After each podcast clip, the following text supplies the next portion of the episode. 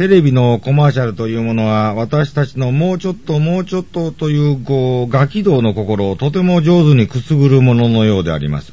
新発売って言われると、どうしてもそれを買わないと時代遅れになってしまったような気になるし、読んでから見るか、見てから読むか、あと言われると、やめとこうという気にはなかなかなれない。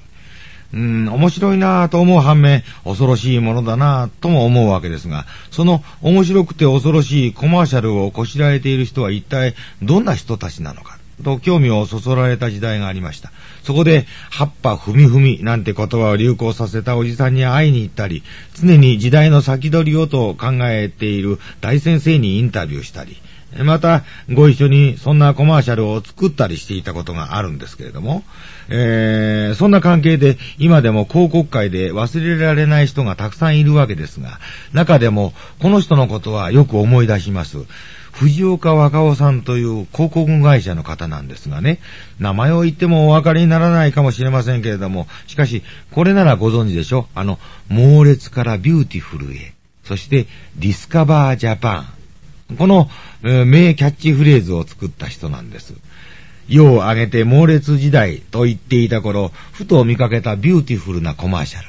新聞記者としていた私は、これぞ時代の先取りだと思って、このコマーシャルに飛びつきましてね、えー、ガツガツ働くばかりが能じゃない。世の中、そして人生はビューティフルに生きなければ、という、こう、藤岡さんの言葉に大いに共感したもんでした。そして、その藤岡さんが次に出したのが、ディスカバージャパンだった。カタカナだけでは物足りないと、日本語の一言が入りました。美しい日本と私。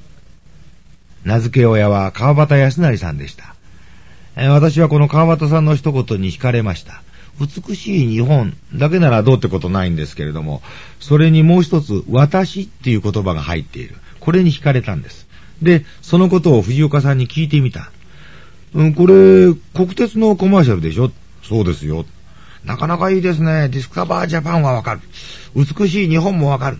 えどちらも国鉄で面倒を見見切れますからね。でもね、その後に私という言葉がこう入ってるけど、これはどうなんでしょう？どうって言うと？いや、美しい日本までは、え国鉄さんで結構だけれども、え私となると、これはもう国鉄さんじゃ済まなくなりませんか？そうですかね。このコマーシャルで喜んでいるのは国鉄だけじゃなくて、ひょっとしたら宗教界じゃないかな。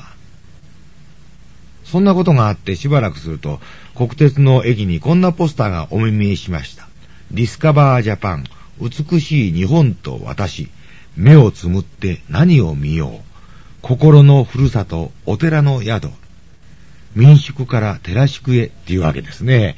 そして、あれからもう何年か経って、ディスカバーは衣替えして、もう一枚の切符からとなってしまいましたが、どうなんでしょう。美しい日本を見て回る旅行ブームは過ぎ去ったかもしれないけれども、私の問題はまだ過ぎ去ってはいないのではないでしょうか。目をつむって、あなたは一体何を見たのか？本当の私とは一体何なのか？時代の流れと電波の波に押しまくられて、ついうかうかと私たちは、この私の問題を忘れ去ってしまったのではないでしょうか。